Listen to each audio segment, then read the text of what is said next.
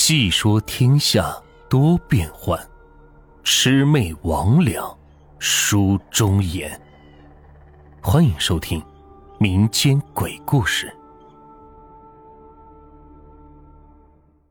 今天的故事名字叫《医院秘闻》。我现在在我们省中医院针灸科工作，关于医院的秘闻是特别的多。九十年代。我们那儿的一所医院妇产科出了一场医疗事故，母亲难产大出血，当时医疗条件和技术不是特别先进，导致母亲和婴儿双双殒命。当时的院长和主治医师也因为这件事承受了很大的压力，老院长提前内退，主治医师也被调离了工作岗位，进入后勤部门工作。参与那台手术的医生。护士每晚都会做噩梦，厄运连连。尤其是在晚上，在那间手术室，总会有人看到有人影在走廊里来回的走动。还有一个地点是太平间的附近，有时候还会看到一个女子在太平间附近那棵桑树上抱着孩子梳头。后来又过了两年，当时的主治医师被调回到科室。在某个值班的晚上，他凌晨去查房的时候，路过手术室，看到那对在他手上丢掉性命的母子在手术室门口哭泣，他当时就吓疯了。再后来，那医院就把那栋楼给拆掉了，那个大夫都疯掉了，但是最后谁也不敢肯定，那个医生看到了什么。也许这一切都是真的，也许。只是个传闻。最近这个传闻又开始风一样的传开了。哎，你们听说过那个传闻吗？哎呀，别再说医院那件事，好恐怖呢。这有什么的？当初医院都拆掉重建了。刘小丽是医院的女护士，现在正在实习阶段。小姑娘对一切都是好奇的很，特别是医院的这些传闻。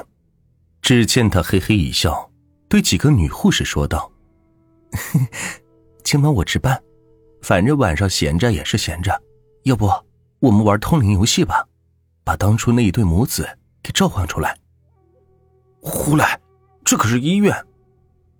我冲着刘小丽嚷嚷了一声，她没有说话了。我走之后，她冲我吐了吐舌头，表示不满。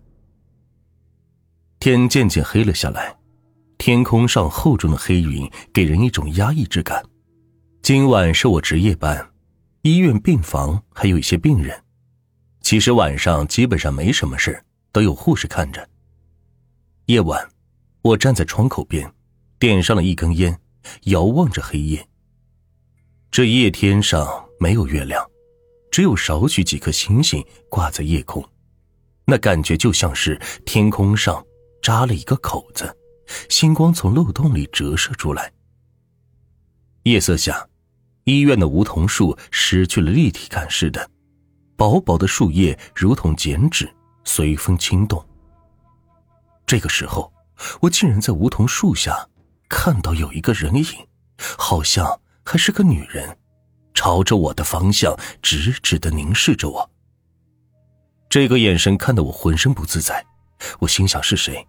等我正低下头往下看的时候，树下却什么都没有，只有刷刷一阵风声扫过。当时我脸上并没有什么表情，实际上我心里早就毛了。我在医院工作了那么多年，怪事我不是没有经历过，就比如说医院里常说的故事——棉花袄。就说住在医院的一位老太太做了一个梦。梦见两个长得很磕碜的人，尖嘴猴腮的抬着一口黑皮箱子，见人就问：“要不要花棉袄啊？”老太太看这两个人长得贼眉鼠脸的，感觉他们也不是什么好人，就摇头说不要，然后就躺下没理了。他躺下之后，听到那两人又把箱子抬到他旁边一个病床，问另外一个老太太。要不要花棉袄？老太太听到花棉袄就答应要。再然后，老太太睡着了。不过等她醒来，已经是第二天了。原来昨天半夜，旁边病床的老太太已经死了。这事是怎么知道的呢？还是后来老太太自己说的？就问医院的护士和医生，有没有看到两个瘦巴巴、长得很磕碜的人，抬着黑皮箱子来卖衣服的人？医院的人都说没有看见，而且监控里也根本没有这两人。这是医院里最广为流传的故事。除此之外，还有许多奇怪的传闻，都已经不是密室了。而且要死的人是能够看到那些不干净的东西的。一想到这些事，我心里就特别发毛。这晚，刘小丽值班，不过晚上也没什么事了。要说这姑娘胆子还真是大，又提议说是玩这个通灵游戏。不过其他几个护士胆子特小，这游戏也玩不起来。接下来，丽丽借故说去上厕所，离开了岗位。哼，你们不跟我玩，那我就自己玩。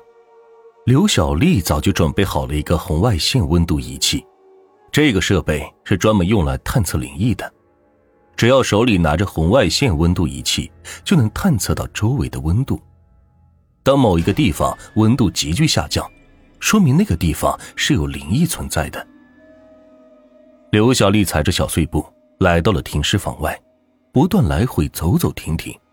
不过温度仪器上始终保持着十六七度。温度都在正常范围。刘小丽早就查过当年死去那对母女的事，他们是死在手术台上的。现在医院重建后，应该在一楼的杂货间里，里面是堆满了医疗工具。他来到了杂货间，打开了灯泡，昏黄的光线把整个屋子照亮。屋子里摆放着许多箱子，除此之外什么都没有。电灯连续闪了几下，那一刻，红外线仪器上的数字跳动的很快，竟然从十六度跳到了零下十度。当时刘小丽感觉到身体发冷，全身鸡皮疙瘩都出来了。她看到这个数字，吓得赶紧退出了房间。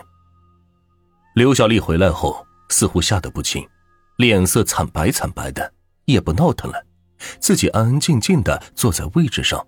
倒头就睡。夜晚我值班过来查询的时候，我还专门看了看这小姑娘，就怕她真的闹出什么事。好在她没有闹腾，不然大晚上的整出什么事也挺吓人的。大概在三四点钟的时候，有一个病人发病了，需要输液，不过液体在库房的。因为今晚是我值班，所以我喊上了刘小丽去了库房。当晚我们从库房里拿完东西后，就准备坐电梯。当时进来一个小孩，几岁的模样。我当时还心想，这大半夜的怎么会有小孩呢？应该是某个病人的家属，就没有多想。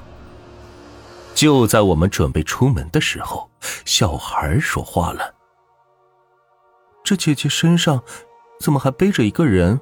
不累吗？”刘小丽当场就吓得崩溃了。而我吓得脸都白了。等我们再回头一看，小孩也消失不见了。这次之后，刘小丽生了一场大病，看医生都不见好。直到后来，我和刘小丽在库房的门口给当初那对死去的母子烧了纸钱，她的病也就好了。这件事也算是了结了。